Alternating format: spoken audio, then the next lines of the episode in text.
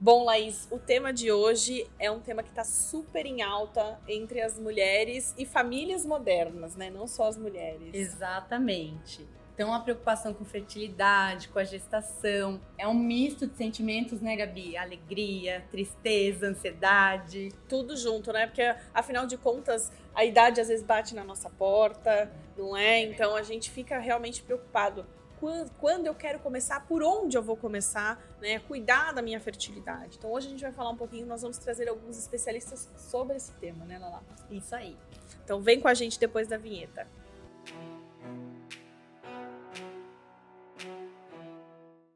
Olá, eu sou a Laís Gini, sejam muito bem-vindos a mais um VitaCast. Hoje o tema é sobre fertilidade e gravidez. Ser mãe, do sonho à realização.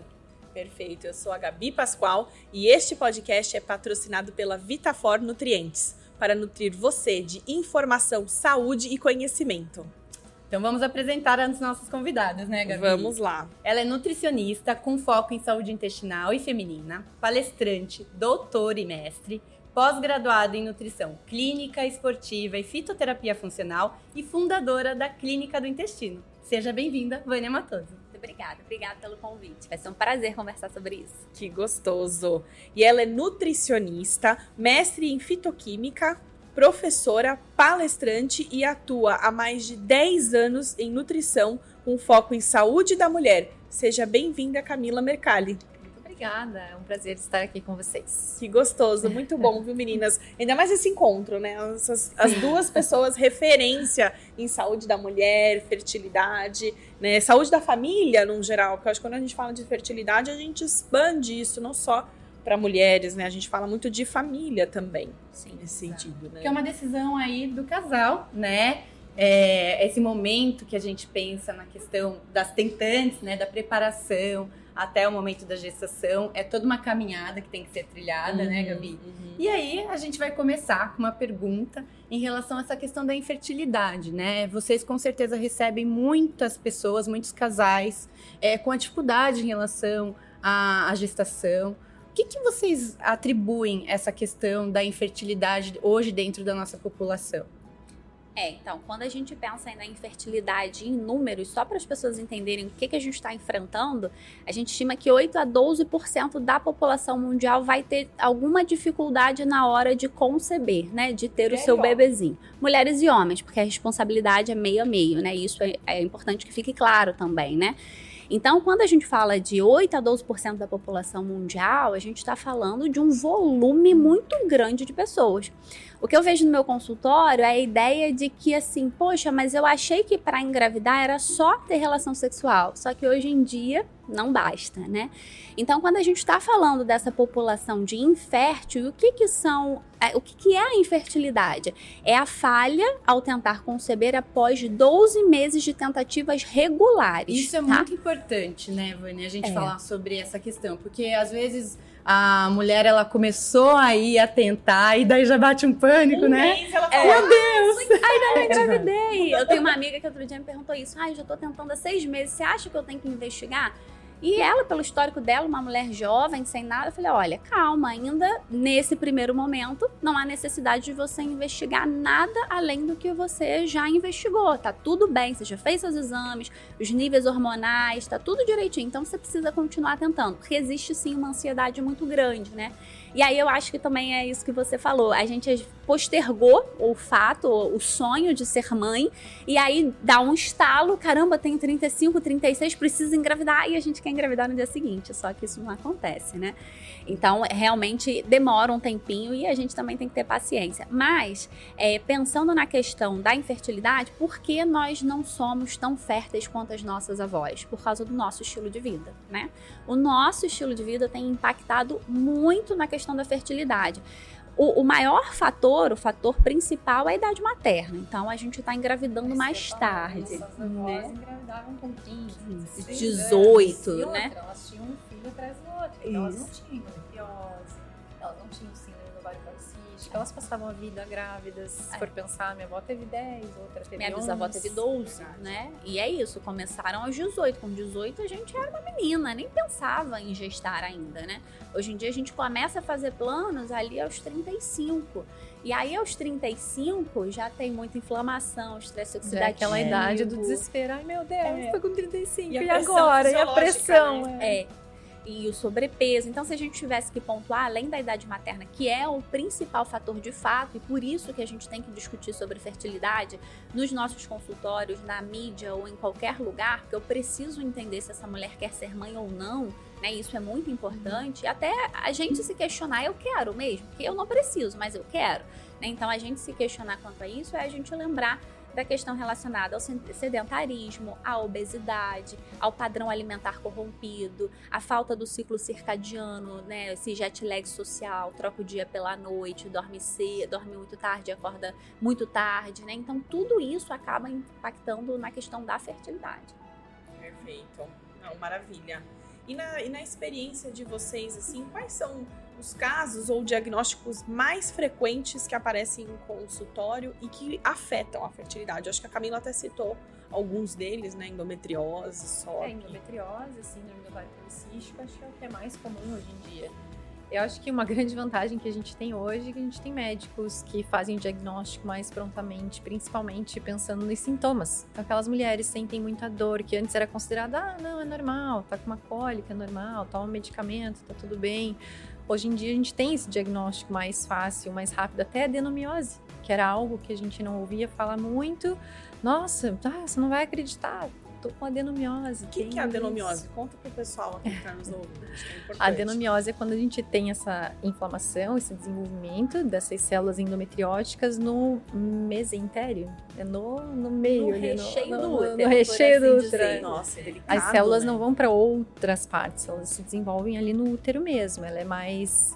É menos agressiva que a endometriose, mas ela tem a mesma base. né, E a sintomatologia é super cruel, né? também é muita dor e que é algo que se acha que é normal, ah, normal, tá, tá com dor. Então hoje em dia o diagnóstico é muito mais tranquilo, então a gente atende muito mais pessoas que já chegam com o diagnóstico. E a síndrome do ovário policístico, que tem também muito a ver com essa questão do estilo de vida, desde a programação metabólica da mãe, essa questão do peso, da resistência à insulina, e uma série de fatores de alimentação. Então, hoje, pelo menos, o que eu mais vejo nos atendimentos é isso: as mulheres com endometriose, com adenomiose com síndrome do ovário policístico. E aí quando a gente pensa, né, a Vânia comentou desse tempo, né, para se preocupar em relação a engravidar, é, quando a gente pensa nos sinais e sintomas que esse casal pode perceber que vai aí ac- acender o sinalzinho de alerta, olha, a gente precisa agora procurar ajuda, precisa ir para um, um plano B aí. Qual que seriam esses sinais, gente?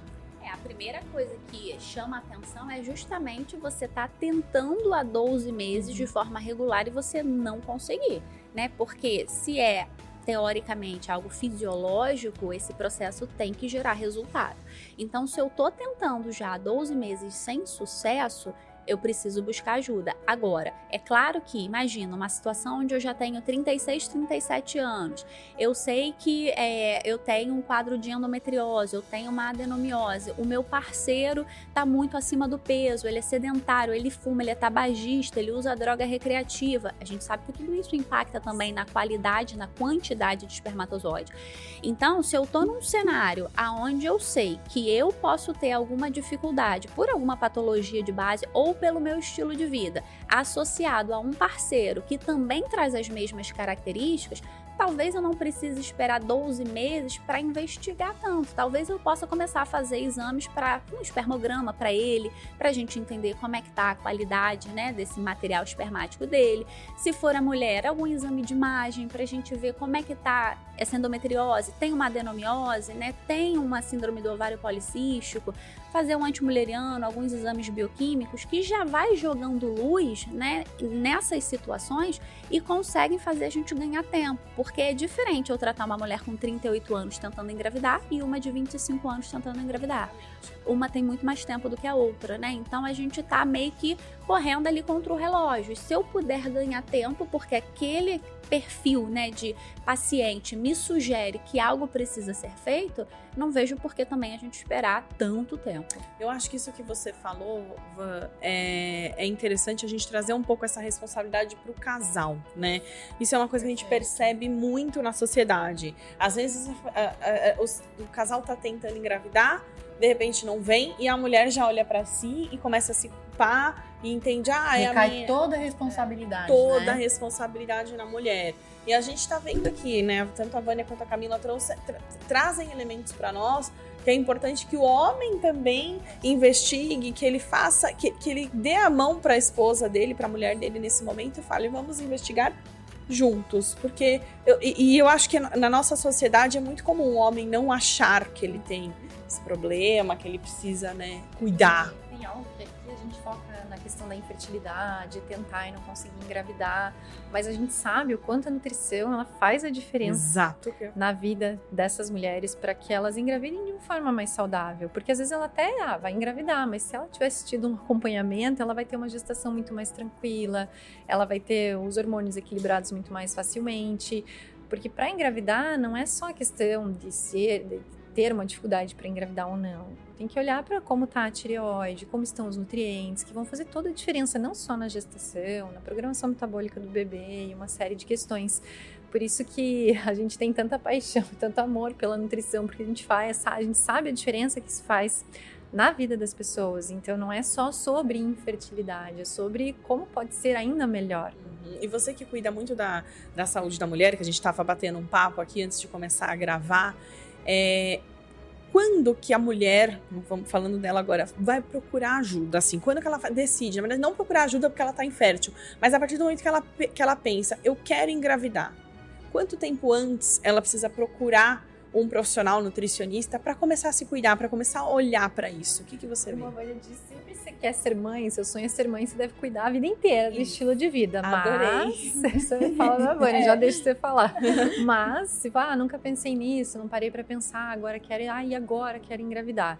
Eu acho que seis meses é um tempo legal para a gente conseguir melhorar os parâmetros de exames laboratoriais, melhorar esse estilo de vida, fazer uma mudança que realmente vai impactar para que tenha essa gestação mais saudável. Sabe o que eu, que eu acho, né? Eu não só acho, mas cientificamente falando, a gente tem esse respaldo, é que o que a gente enfrenta hoje não é uma geração de inférteis somente. A gente enfrenta uma geração de subférteis né, subférteis, não quer dizer que você não vai conseguir gestar.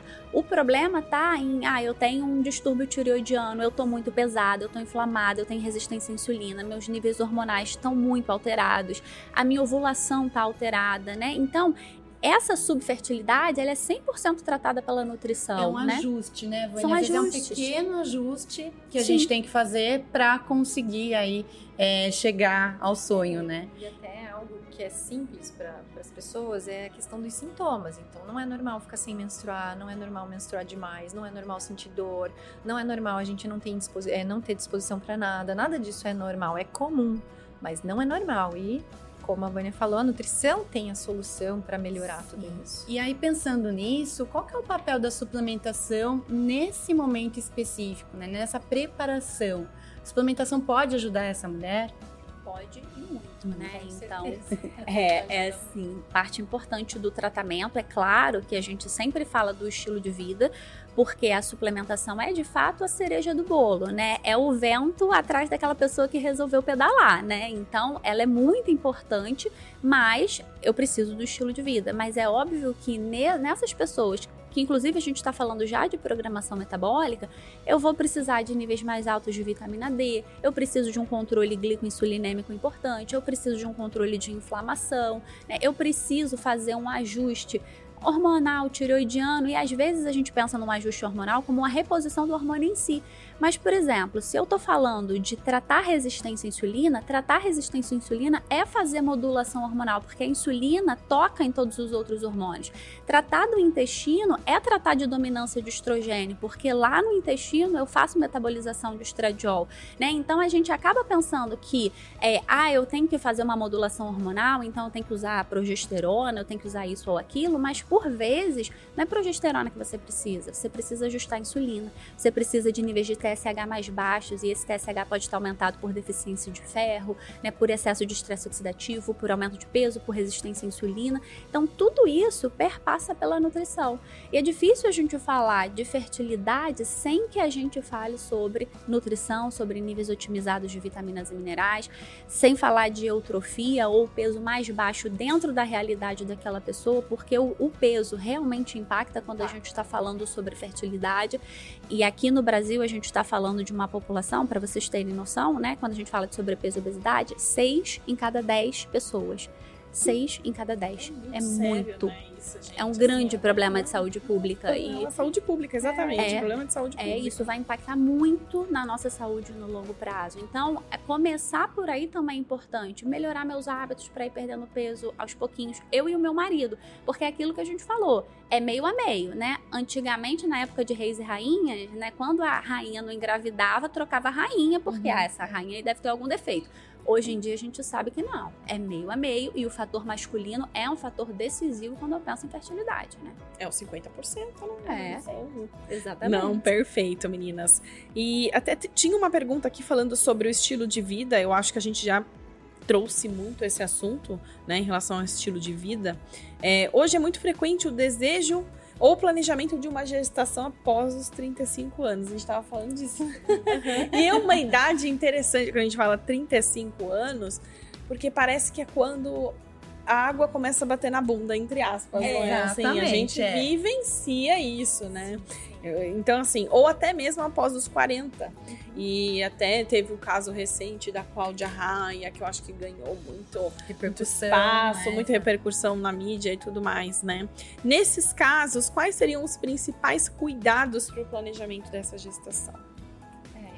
Tem vários cuidados que a gente tem colocado aqui, mas só é, que é bem importante depois, conforme a gente vai envelhecendo, que eu queria falar que muitas mulheres elas acabam desenvolvendo menopausa precoce, que é algo que hoje a gente tem se preocupado muito. Então essa coisa do estilo de vida, então não só pela fertilidade, porque o seu tempo de fertilidade, é o seu estradiol, é o que te dá qualidade de vida por mais tempo. Né? Então, isso é algo para a gente se preocupar bastante também. Eu tenho atendido muitas mulheres que entram na menopausa aos 38, aos 39, Deus. aos 40, aos 41. Então, não é só uma questão de engravidar. É olhar para tudo isso, para esse estilo de vida e falar como eu posso fazer o meu organismo funcionar melhor, como eu posso gerar estradiol por mais tempo para ter mais qualidade de vida em todos os sentidos. Então, é, tem a ver com isso também, essa questão de, ah, de não só, mesmo as mulheres que não querem engravidar, elas se cuidarem nesse sentido. Então, é olhar mais para esse estilo de vida, para alimentação, a questão da suplementação faz muita diferença. Até eu pensei numa relação, é aquela coisa, você tem um carro, você tem um carro bom, se você não cuida dele, ele não vai te levar onde você precisa, ele vai dar problema, e quando você coloca os aditivos certos, você bom, coloca é. o combustível bom, você coloca gasolina aditivada, você faz revisão periodicamente, você consegue ter um carro ali na sua total é, potencialidade. E o nosso corpo é assim também. Então a mulher vai se cuidar, então tem que fazer os exames periodicamente para fazer esse acompanhamento, principalmente dos hormônios, porque uma coisa é os hormônios quando a gente tem 20, outra coisa quando a gente tem 30. O pessoal me pergunta muito: ah, qual é o valor de referência para esse hormônio? A gente vai olhar para os sintomas, para uma série de questões, mas cada pessoa tem um valor de referência que não é assim, ah, não, tem que ser assim. Então, fazer os exames para observar os hormônios, fazer reposição de nutrientes, cuidar do estilo de vida, do sono, enfim, é tudo isso. E hum, acho que acompanhar com os exames fica mais fácil de a gente perceber. Então, tem os sintomas, os sinais e sintomas que a gente percebe, mas tem esses exames laboratoriais que eu acho que deveria fazer parte desse cuidado, dessa revisão, para fazer esse ajuste sempre. Uma mulher sem vitamina D, sem cálcio, ela não consegue ovular, ela não consegue manter um ciclo hormonal funcionando, ela não consegue produzir o estradiol, que hoje eu vejo que é um grande desafio que a nossa geração tem é o estradiol, que é, fala, nossa, vale quase ouro ali, porque a gente para a produção com 39, 40, que não era para ser assim, não precisa ser assim. Cedo, né? Muito cedo. Mas eu queria falar uma coisa que extrapola a nutrição, tá, gente? É, adoro, É, vamos lá, estamos aqui para isso. Quando a gente fala de, de fertilidade, né, o que eu observo no meu consultório, eu gosto muito de estudar psicologia, né? E o que eu observo que essas mulheres, elas estão sempre muito exaustas. Sempre muito exaustas porque elas resolveram que elas são a, Mulher Maravilha. E ser Mulher Maravilha é ótimo para todo mundo, menos para você. Né? Então, o que, que acontece? Você está sempre disposta a ajudar o outro, mas nunca sobra tempo para si. E quando você faz por você, você se culpa, porque você não está ajudando o outro. E quando eu tô falando de estilo de vida, eu vou ter que arrumar tempo para fazer atividade física, para fazer a minha comidinha, para tomar o meu suplemento. E se eu não me coloco em primeiro lugar, e se eu não aprendo a delegar função, e se eu não aprendo a dizer não, eu não consigo fazer isso. Né? Então também não adianta a gente pensar só na, na, suplementação e tudo mais, se eu não tenho essa cabeça de que, peraí, me colocar em primeiro lugar não é egoísmo, é sobrevivência, é diferente.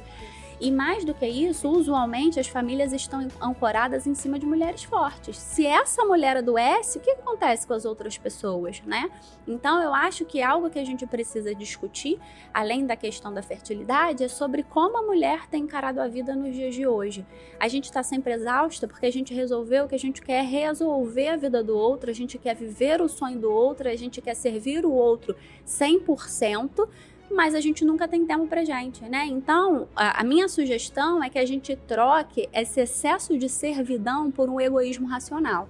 Né? Então, assim, eu posso te ajudar, contanto que não impacte na minha qualidade de vida. Isso é importante é demais, né? Do avião. Quando cai, você tem que pôr primeiro em você ah, e depois nas outras gente, pessoas. Gente, eu amei esse racional. É, é, uma repaginada, tipo uma sacudida na vida, né? Você tem que, você tem que olhar para si, para suas atitudes. Porque quando, é, quando o bebezinho estiver ali, né? É. A gente cumprir aí o objetivo é. final com certeza tudo vai se transformar, né? Vai ter que se adaptar, as prioridades vão mudar também. Sim. Então a gente precisa se preparar para todo esse processo, né? E aproveitando, a gente falou de tentantes, né?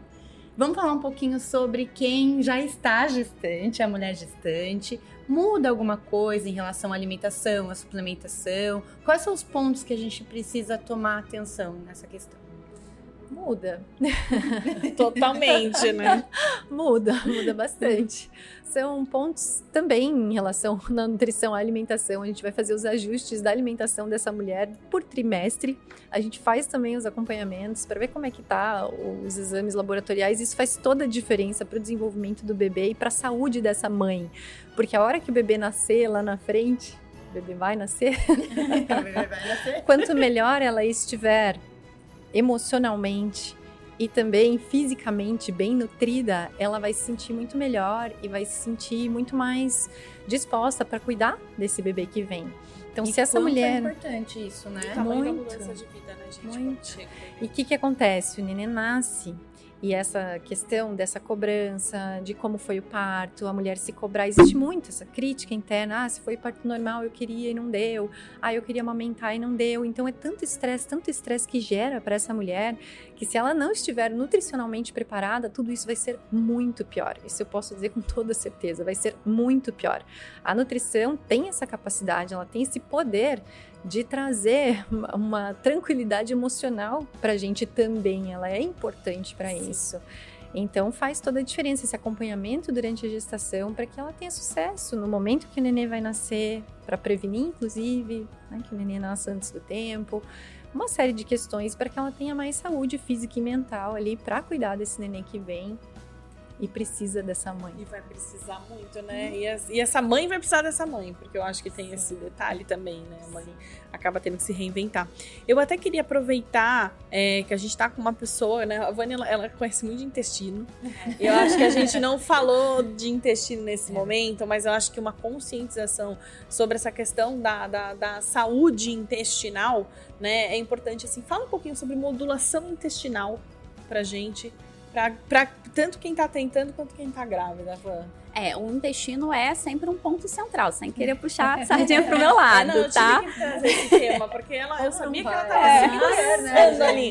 Me escolhe, deixa eu falar. Me escolhe, gente. Então, quando a gente pensa no, na saúde intestinal, ele impacta mesmo, desde quando a gente é tentante, até gestante e até a saúde do bebê, né? Então, a gente tá falando em todos os momentos é, antes de eu pensar em engravidar, engravidar de fato, se eu tenho um intestino ruim, é, eu posso ter uma alteração no que tangencia inflamação, facilidade de ganho de peso, alteração de status nutricional, muita deficiência de ferro, que é muito comum, vitamina D, magnésio e tudo mais. Essa alteração de microbiota intestinal, ela também impacta na colonização de microbiota de vagina, que também impacta no que a gente pensa ali da fertilidade, porque gera falha de implantação, que é algo bem difícil que a gente trata, especialmente mulheres fazendo fertilização assistida, né? Às vezes a gente tem um embrião saudável, mas tem falha de implantação, e aí a gente vai ter que falar sobre microbiota de vagina. Então, uma mulher com intestino permeável, com alteração de microbiota, inflamado, Consequentemente, ela tem uma alteração de microbiota vaginal com predomínio de bactéria potencialmente patogênica, então ela faz cândida de repetição, gardnerella de repetição, HPV e tudo isso vai dificultar o sucesso da gente ter ali uma implantação e placentação e posteriormente a gente conseguir engravidar e levar essa gestação é, para o resto ali de forma bem saudável. Aí, esse é um primeiro momento quando eu sou tentante. Quando eu sou gestante, esse intestino, ele se comunica o tempo todo com o feto. Aquela ideia de que a gente nascia estéreo, ela já caiu por terra há algum tempo, né? Então, a gente nasce colonizado. O que acontece ali, a gente tem a apresentação de fragmentos bacterianos ainda em vida intrauterina, por uma rota chamada enteroplacentária do intestino para a placenta. Depois, a gente tem a rota de parto, né? Então, a forma que o bebê nasce, se ele nasce de parto normal ou cesárea, também impacta muito na saúde do bebê lá na frente. E no terceiro momento, eu tenho uma rota enteromamária, do intestino para o mamar, para o leite materno. Então, o leite materno, ele é antes de tudo imunidade, mais do que alimento. Ele constrói a imunidade no intestino do seu filho. Porque os bichinhos que estão lá nesse seu leite materno, eles são o personal trainer do intestino que ainda é muito frágil daquela criança.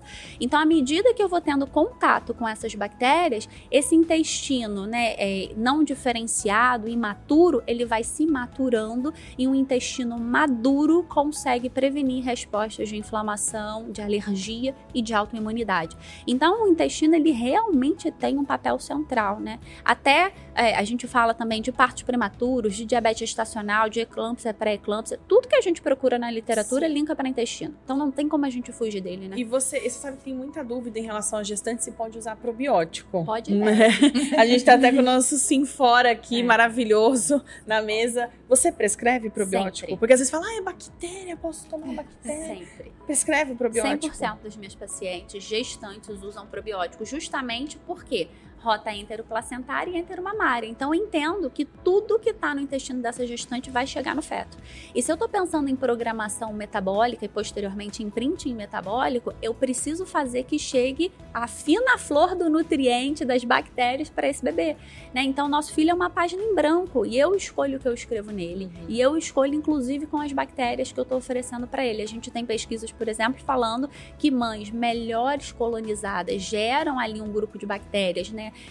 que tem características anti-inflamatórias, diminui chance de alergenicidade, de obesidade na prole, de autoimunidade.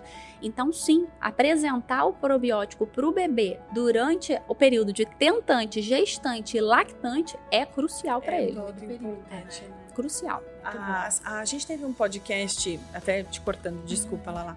A gente teve um podcast com a doutora Denise Carreiro, que já está aqui no ar. Pessoal, vocês podem acessar. Eu acho que vale a pena vale acessar esse podcast, exatamente. Que ela fala muito sobre o uso do probiótico, até você falou, né, na, na lactante. Uhum. Então, que você usar probiótico, você melhora a qualidade do intestino e você também reduz algumas sintomatologias que o bebê possa ter devido à passagem, né, pelo leite materno. Acho que é legal a gente trazer um pouco esse tema também por exemplo, cólica, né? Então, então, cólica é fisiológico, a gente entende isso, né? uhum. né? Mas quando a gente está falando sobre a suplementação de probiótico na mãe, a gente também está falando de ter uma microbiota lá no bebezinho mais diferenciada que consiga lidar melhor com os nutrientes, diminuindo esse excesso de fermentação. Isso diminui, por exemplo, tempo de choro, desconforto no bebê, porque a gente não consegue perguntar para o bebê se ele está com cólica, mas a gente avalia tempo de choro, né? Então a gente consegue ver que de fato faz diferença. Claro que a gente fala de uma dieta com menor teor de fermentáveis, né, diminuir alimentos com característica pró-inflamatória, mas o probiótico ele é bem importante também nesse período sabem que a gente tem dois casos lá na Vitafor A gente também, também tem um episódio delas aqui no podcast, gente. Que elas, é, a Isabela e a Carol, né, que são nutricionistas responsáveis, né, por uma- algumas áreas lá dentro da Vitafor. E aí elas é, dois produtos que elas também usaram que melhorou muito a questão da fertilidade e elas, elas são elas, elas, elas foram tentantes após os 35 anos também. Desculpa, viu, revelar a idade de vocês aqui. Não, só pra constar. Mas elas falaram muito da N-acetilcisteína, o NAC e a coenzima Q10, né? Também, que acho que são dois é, suplementos que agem muito, eu não sei se na qualidade desse óvulo, desse espermatozoide. Acho que seria legal a gente explicar um pouquinho. Só complementando o probiótico, eu Hum. usei o probiótico toda a minha gestação. Quantos anos já tá sua Minha princesa? filha tem 8 anos Ah, e ela então. usa probiótico também. Qualquer coisa, filha, ó, Uhum. probiótico, então tá lá. Bom, sobre esses suplementos, eu tava até pensando nisso. Ah, se fosse para falar de um suplemento para a parte de saúde da mulher, eu falaria sobre a N-acetilcisteína. A gente tem muita evidência científica para o tratamento da endometriose, da síndrome do ovário policístico, para a melhora da fertilidade com a N-acetilcisteína por vários motivos, por ela ser antioxidante, tem uma série de benefícios, ajuda a reduzir dor nas mulheres com endometriose, ajuda a melhorar o Isso ciclo eu sou hormonal. testemunha, tá? Dessa Ó. questão da dor. Super Ai, testemunha. Ajuda a melhorar o ciclo hormonal para a mulher que tem síndrome do ovário policístico, ajuda a melhorar a célula, ajuda a melhorar a mitocôndria, seja do óvulo, seja do espermatozoide. Temos também estudos melhorando a fertilidade dos homens e de mulheres com o NAC.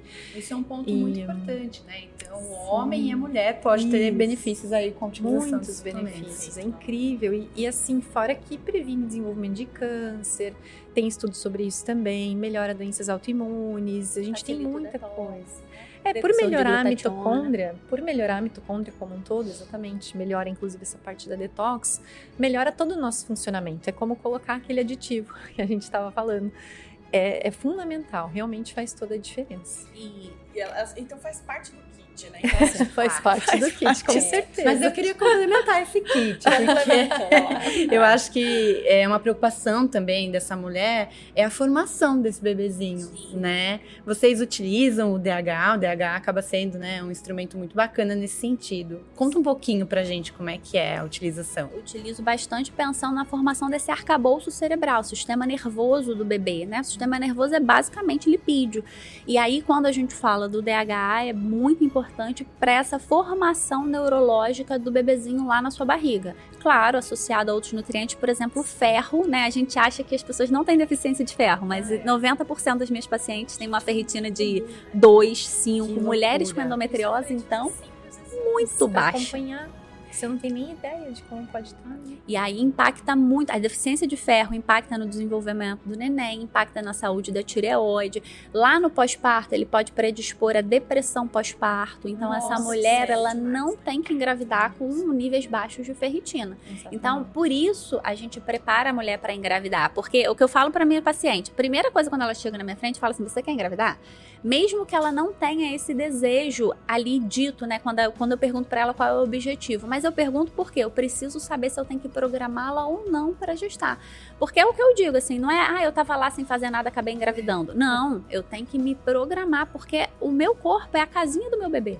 E eu quero colocar ele no melhor ambiente possível o melhor ambiente possível tem níveis adequados de vitaminas e minerais, né? Então, além do que a gente falou aqui, né, eu também uso há muito tempo, eu uso porque eu tenho ovário policístico. Então, eu já ainda não sou mãe, mas me preparo há bastante tempo para ser, então todos esses fazem parte, né, da minha rotina, mas níveis de ferro, de vitamina D, a suplementação com B9, complexo B é muito importante. O zinco é Zinco muito é importante, especialmente sim. mulheres com SOP, magnésio muito importante, mulheres com endometriose para diminuir esse excesso de cólica que essa, essa mulher sente. E uma outra coisa que eu uso muito também é melatonina, né? A melatonina, quando a gente pensa em sistema reprodutor, ele reage a ciclo circadiano, ele tem receptor de melatonina. A melatonina é o maior antioxidante que a gente produz, né? E se tem uma coisa interessante para ovário e também para endométrio é a gente pensar nessa questão da, da inflamação, do estresse oxidativo. Então, Melatonina não é só pra dormir, então, né? não, não. melhora a fertilidade. Olha, que legal, gente. E é por isso que dormir mal ou dormir pouco impacta na fertilidade. Então, o que a gente vê, a gente tem um- uma corte grande de um estudo londrino mostrando que médicas que trabalham em plantão noturno, elas têm quatro vezes mais chances de ser inférteis, independente de qualquer outro eh, confundidor, né? Então, a questão ali é, ela troca o dia pela noite.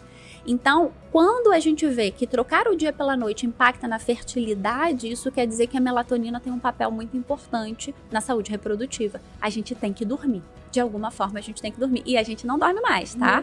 Minhas pacientes não dormem, dormem 3, 4 horas, acorda 3 da manhã, fica pensando no que vai fazer E no a dia seguinte. sono também, às É. vezes, não é adequada. Você até deita, dorme, mas acorda e fica lá, remoendo, né? Pois é, então Toda eu falo a pra agenda. ela, é quali quantitativa, a arquitetura do sono tem que ser boa, né? Então por isso a gente fala de higiene do sono e a gente fala por vezes da suplementação pra gente conseguir melhorar isso. É ajustar, né? Ajustar. É, justo. Por isso que é a subfértil, não é, É, infértil. é Alguns são de fato inférteis, mas o que a gente está falando aqui, a gente vê que o nosso estilo de vida não está propício pra gente ser fértil. Aí o corpo pensa assim, vou deixar ela engravidar dessa forma? Nem pensar.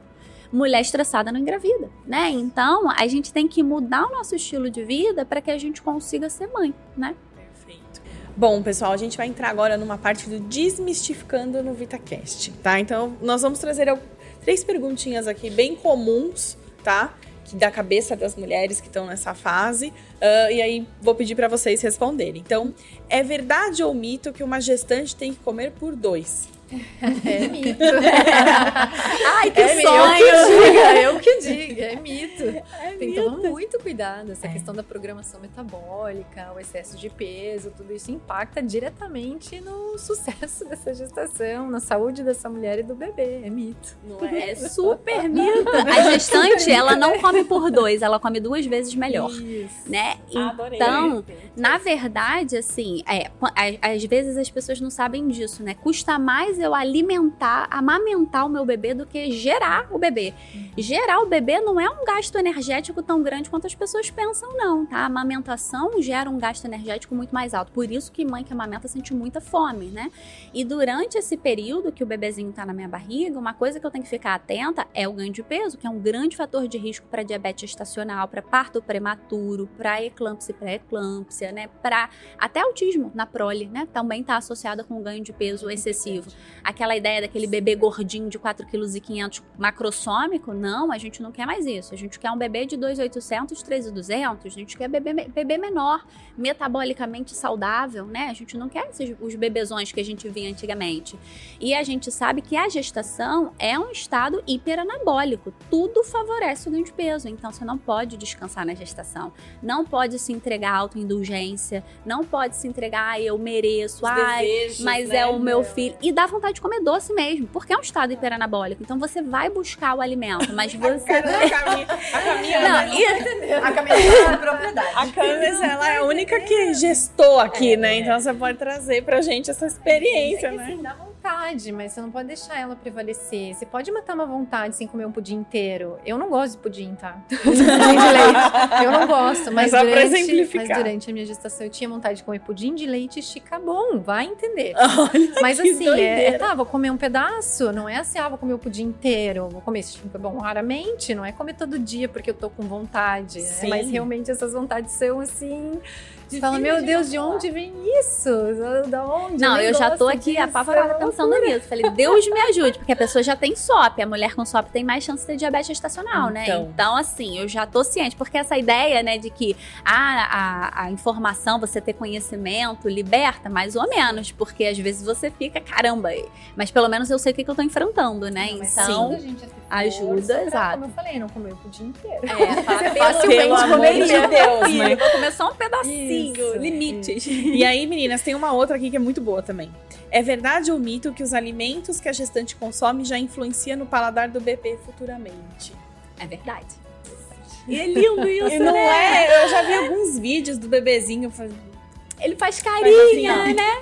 É. Faz carinha quando a mãe come um chocolate, uma coisinha doce. Como é que é isso? O líquido amniótico tem sabor, né? E o bebê ele desenvolve o paladar já em vida intrauterina. Por isso que é importante a gente ter uma dieta bem balanceada, colorida, para que a gente consiga ter flutuações de sabores nesse líquido amniótico. E isso faz com que a introdução alimentar lá na frente fique mais fácil e ele não seja aquele bebezinho que só quer comer batata e arroz, né? Então, quando eu consigo ter uma alimentação adequada durante a gestação e a lactação, por conta do, do, do, leite também flutuar de sabor de acordo com o que a mãe come, é muito importante na introdução alimentar, facilita o processo da introdução alimentar, porque o ser humano ele tem predileção pelo sabor doce. Isso é uma memória genética, né? Porque na natureza os venenos são amargos, né? Então, quando a gente era homem de Neandertal, qualquer coisinha amarga que o bebezinho botava na boca, ele tinha que cuspir, porque nem sempre a mãe estava do lado dele para proteger. Então a gente traz uma memória, uma herança genética de que a gente tem predileção por sabor doce e abaunilhado, por isso que leite de criança não é de chocolate, né? Então a gente já tem essa, esse favoritismo. E aí o meu leite, o meu líquido amniótico vai me ajudar a lá na frente conseguir ter uma introdução alimentar mais saudável. Perfeito. Eu tenho uma para Camila agora que eu acho que ela vai matar a pau essa daqui pelo, pela formação dela. É verdade ou mito que as gestantes não podem consumir chás? É verdade, elas não devem consumir chás. A gente não tem estudos que respaldem o uso de chás pelas gestantes, a não ser o uso do gengibre que ele ajuda muito, inclusive, no enjoo, então ele é, inclusive, recomendado na questão do enjoo. E também de chás, não pode chás de plantas, mas pode chás de frutas. Então, chá de casca de abacaxi, de abacaxi, de maçã, é interessante, pode ser usado, mas de planta, fitos, que às vezes falam, ah, mas nem um chazinho de camomila, nem um chazinho de passiflora. Não, e a gente não tem estudos e nem vai ter. Porque a gente não quer estudar, a gente não, quer, a gente não vai testar nada em gestante. Então é melhor não ingerir os fitoterápicos, existem outras formas no dia a dia, então chá nem aí tomar cuidado, esse chamate, não pode também chá verde, chamate, nada, né? Então, e aí até pode. eu falo isso para as minhas gestantes do chá de fruta, porque às vezes elas querem comprar o sachêzinho do chá de fruta de maçã, digamos, mas ele tem uma base de chá preto, de chá de bisco. Então, olha, chá de fruta você vai comprar a fruta e aí a gente faz em casa, tá? Cuidado com esse chá de fruta que você compra ali na farmácia, no mercado, que tem como base um chá preto, um chá de bisco que não tem indicação de uso durante a gestação. Aí Água com gás. água aromatizada. Água, água aromatizada, água de Em pequenas porções, não é open bar. Não é open bar. Um chá de casca de fruta feito em casa, com as frutas. É. Sim. Então, pessoal, lembrando que esse podcast é patrocinado pela Vitafor Nutrientes. Vocês têm 15% de desconto lá no nosso patrocinador, no site da Vitafor. O QR Code está aqui para vocês, tá bom? E agora, Gabi, a gente vai para o momento Respire e Inspire-se com as nossas convidadas. É bom. Então, a primeira pergunta: se você pudesse chamar alguém para tomar um cafezinho, um cafezinho, quem seria? Qualquer pessoa do mundo? Qualquer pessoa. Pode ir livre para voar. Mundo. Do mundo. Eu chamaria o Alexandre Birman. Sabe quem é? O dono da Arezzo Co, né? É, eu gosto muito de moda, né? Sim. Então eu ah, é acompanho muito o mercado da moda e hoje em dia a gente tem uma holding muito grande de moda no Brasil que é do Alexandre Birman, que é o dono da Schutz, da Arezzo, da Ana Capri.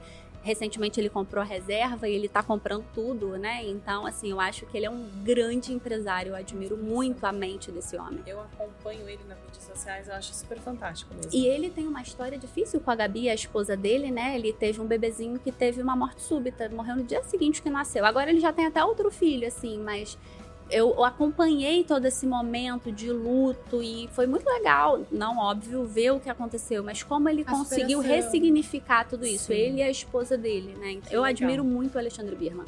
E você, Camis? Não, eu tô pensando aqui. Não sei, gente. eu não sei, eu sou mais assim do dia a dia. Ah, vou chamar a Vânia pra um cafezinho, já fiquei super feliz Gostoso. de estar com ela aqui no podcast, mas pessoas mais próximas. Em Curitiba tem um, uma pessoa que é o Gustavo Arnes, que ele é o idealizador do Congresso da Felicidade. E ele trouxe todo esse conceito, ele montou esse congresso, ele tem uma série de, de objetivos que são muito legais em relação a essa questão de espalhar felicidade. E ele é uma pessoa que ele é bem empreendedor, tem bem visionário. Seria legal conversar com ele, mas as pessoas legal. do dia a dia, assim, para mim já E qual palavra define vocês? Difícil, hein? Uma palavra. É mais fácil falar de gestação. É porque a Sabe- gente, a mulher gosta de Sabe que é- né, verbalizar. É interessante que esses dias até lá no meu Instagram eu abri a caixinha, tipo, ah, me define em uma palavra. E a palavra que mais apareceu foi inspiração. E aqui as pessoas mais me falam, ai, Cami, você é uma inspiração pra mim. Que Então, bonito, né? E essa palavra, inspiração. Que eu me inspiro em muitas pessoas também. é- Isso é importante pra mim, é olhar pra aquela pessoa e falar, nossa, que E Que legal. da responsabilidade de ser inspiração de alguém, Nossa, né? é. Então acho que é um. Você fala inspiração, você já- a responsabilidade já vem com você aqui nas costas. Mas a gente tá sempre inspirando, né? Sim. Que a gente tende a achar que, assim, é, que a inspiração é sempre de uma, de uma figura quase mitológica. Só que, na verdade, não é isso. Quem inspira a gente de verdade tá muito próximo da gente, né? Então, é aquela pessoa, sua amiga, que você viu toda a trajetória dela até chegar num destino final, né? Eu tenho uma amiga bem próxima, assim, que eu conheço desde pequenininha, que eu vi... Ela sempre quis ser médica, então ela falava isso quando criança e depois ela fez faculdade, fez farmácia, porque na época não passou para medicina e ali aos seus 30 anos ela falou: "Eu vou fazer medicina". Eu falei: "Caraca, bancou a decisão". Então essas pessoas, elas inspiram também, né? Porque a gente sempre acha que é o Alexandre Birman, mas no meu caso, mas na verdade quem inspira de verdade é quem tá do teu lado, né? A Aninha me inspira aí. Ah, você também. Mas é, as duas referências, né? A gente pensar em pessoas que estão próximas ou que a gente, de repente, admira a história, tudo é válido, né? E qual que é a missão de Mas vocês? peraí, que a Vânia não falou. Ah, é verdade! Não fuja! Não fuja da Não raia! fuja da raia! Olha, mas tem uma palavra que eu gosto muito, que é do empoderamento, assim. Eu gosto muito de empoderar pessoas, especialmente para mulheres. Eu trabalho e falo para mulheres. Então, a minha missão aqui é fazer essas mulheres verem o potencial que elas têm, né? Então, assim, é vambora que o mundo é nosso. Então, é, eu gosto muito dessa ideia de fazer as pessoas verem quão boas elas são na área delas e elas levarem a bandeira, a missão delas para o mundo, porque eu acho que é isso que o mundo precisa, Sim, né? sim, Dessas obrigada. mulheres fortes na Obrigada. liderança. Obrigada por essa fala. Muito obrigada, mas é verdade, é verdade. É, vai muito de encontro, né, com a próxima Sim. pergunta, que é qual a missão de vocês enquanto Nutri, né? Essa é a minha, assim. E eu acho que é mais do que nutrição, né? Eu realmente gosto de trabalhar para mulheres em qualquer fase da vida, né? Porque a- a- quando a gente tá bem com a gente, nossa, a nossa vida flui, a gente vive qualquer experiência, né? Da maternidade, à viagem, ao surf, a não fazer nada, né? Mas eu preciso ter saúde para ter, para desfrutar das melhores experiências da vida, né? E ah, eu acho que viver é uma grande oportunidade. Hoje em dia a gente tem uma outra oportunidade que é envelhecer, que até pouco tempo atrás a gente não tinha, né? Então, envelhecer é uma grande oportunidade. E a longevidade também é uma escolha da juventude. Porque para eu chegar na velhice saudável, eu tenho que decidir hoje ser, ser saudável, não é aos 70 anos. E aí tem um- uma pesquisa interessante, uma corte gigantesca, mais de 500 mil pessoas acompanhadas por mais de 10 anos, mostrando que o consumo de 500 gramas de legumes e verduras ao dia adiciona 10 anos na sua vida. Você tem noção que é ganhar 10 anos só porque você come E é uma folha? tão Cara, Simples, Gente, diária, né? é, Verdade. É, é, isso. pô, é muito legal. A nutrição é mesmo maravilhosa. É por isso que todo mundo quer ser nutricionista. Ainda bem que a gente é. E você, Cá, qual é a sua missão? A missão tem muito a ver com isso que a Vânia trouxe, mas eu venho de. Ao longo da minha vida, eu não trabalhei direto com a nutrição. Eu me formei, fui trabalhar com outras coisas. Depois, eu voltei para a área da nutrição e eu sempre busquei muito a espiritualidade. Já participei de muitos retiros de meditação, já busquei muito esse autodesenvolvimento pela espiritualidade. Quando eu voltei para nutrição e descobri que isso poderia fazer toda a diferença na vida das pessoas, do poder que a nutrição tem, eu percebi. E como que eu vou ter saúde mental, saúde espiritual, como que eu vou buscar meu propósito, minha missão se eu tenho uma anemia? Se eu tenho hipotireoidismo, se existe uma doença autoimune. Ah, se eu não tenho disposição para nada. Se às vezes você não tem disposição para nada, você tem uma anemia. E a anemia a gente só corrige com a nutrição. Então a, a nutrição ela é a base do cuidado desse corpo físico para que a gente tenha uma mente sã, para que a gente tenha as emoções saudáveis também. Então essa é a minha missão, é mostrar o poder e a capacidade que a nutrição tem e que se a gente não tiver um corpo bem nutrido, não tem como a gente se sentir feliz. Então a felicidade depende desse corpo físico, Exato, e É por totalmente. isso que vocês estão com a gente, para inspirar e empoderar, não é? Todo Exato. mundo aqui para essa missão. Bom, o nosso patrocinador Vitafor, vocês já bem conhecem, né? Eles adoram mimar vocês. Então aqui tem um presente para vocês, podem abrir porque as pessoal fica curioso. Gente, meus recebidos. Muito obrigada. Seus recebidos. e esses são recebidos de verdade, né? Porque tem Não, É, é. caprichados. Ah, Caprichado. Olha aqui pro meu futuro bebê, um oferecimento Então. Vitafor. Com enzima Q10. Já vai começar agora, né? né? falou, Que olha não só. é? O bebê É, que a agradece. gente estava adivinhando seus Viu? planos. É hein? isso. E esse aqui que a gente usa full time, né? Ômega, amei. Gostou? Amei, amei. Gostaram, amei. meninas? Carinho, Ah, adorei. Você viu? Muito obrigada. Que bom. Muito a gente obrigada. fica feliz que vocês tenham Garrafinha gostado. também, ó. É, tudo muito lindo. Muito Uhum. lindo. A Obrigada pelo garrafinha, viu? Que beleza. Porque eu falei que eu tava É, querendo. Ela a já chegou aqui querendo botar a garrafinha É, na eu preciso. Ganhou. Essa garrafinha de água. Eu já tava quase, dá licença, minha garrafa. Dá licença que eu vou levar comigo. Muito obrigada. É muito legal essa ideia do, do levar conhecimento, né? Levar informação, Sim. porque realmente a, a informação transforma, né?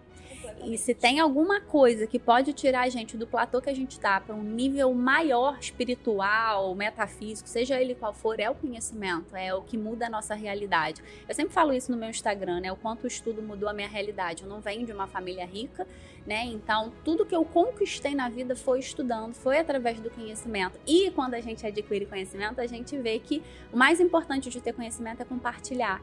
Né? Porque, assim, eu não quero vencer sozinha, eu não tô competindo com você, eu quero que você vença também.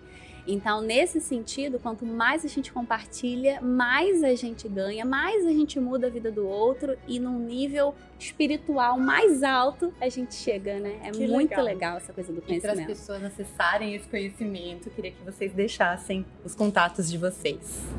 Bom, meu Instagram ele é o Mentoria Saúde da Mulher. Estou super à disposição, adoro sugestões, tirar dúvidas, conversar, Abrir as caixinhas. abrir as caixinhas. E o meu é arroba Vânia Matoso, com dois T's e S, Nutri. Me sigam porque eu sou legal. E tem muita coisa, eu sigo as duas e eu adoro tudo que eu elas adoro colocam. as frases da Vânia. Vou usar para citar Vânia Matoso. Depois que você vê, não tem como desver, né, Vânia? Matoso 22. 22. Exato, gente. Obrigada, viu, meninas? Obrigada. Nosso VitaCast fica por aqui. Toda terça-feira temos um novo episódio. Inscreva em nosso canal, ative o sininho, comente e siga o nosso patrocinador, arroba Vitafor Nutrientes, nas principais plataformas digitais. Meninas, muito obrigada pelo bate-papo. Eu tenho certeza que foi muito útil para todas as futuras mamães. Até a próxima, pessoal. Vem ver bem!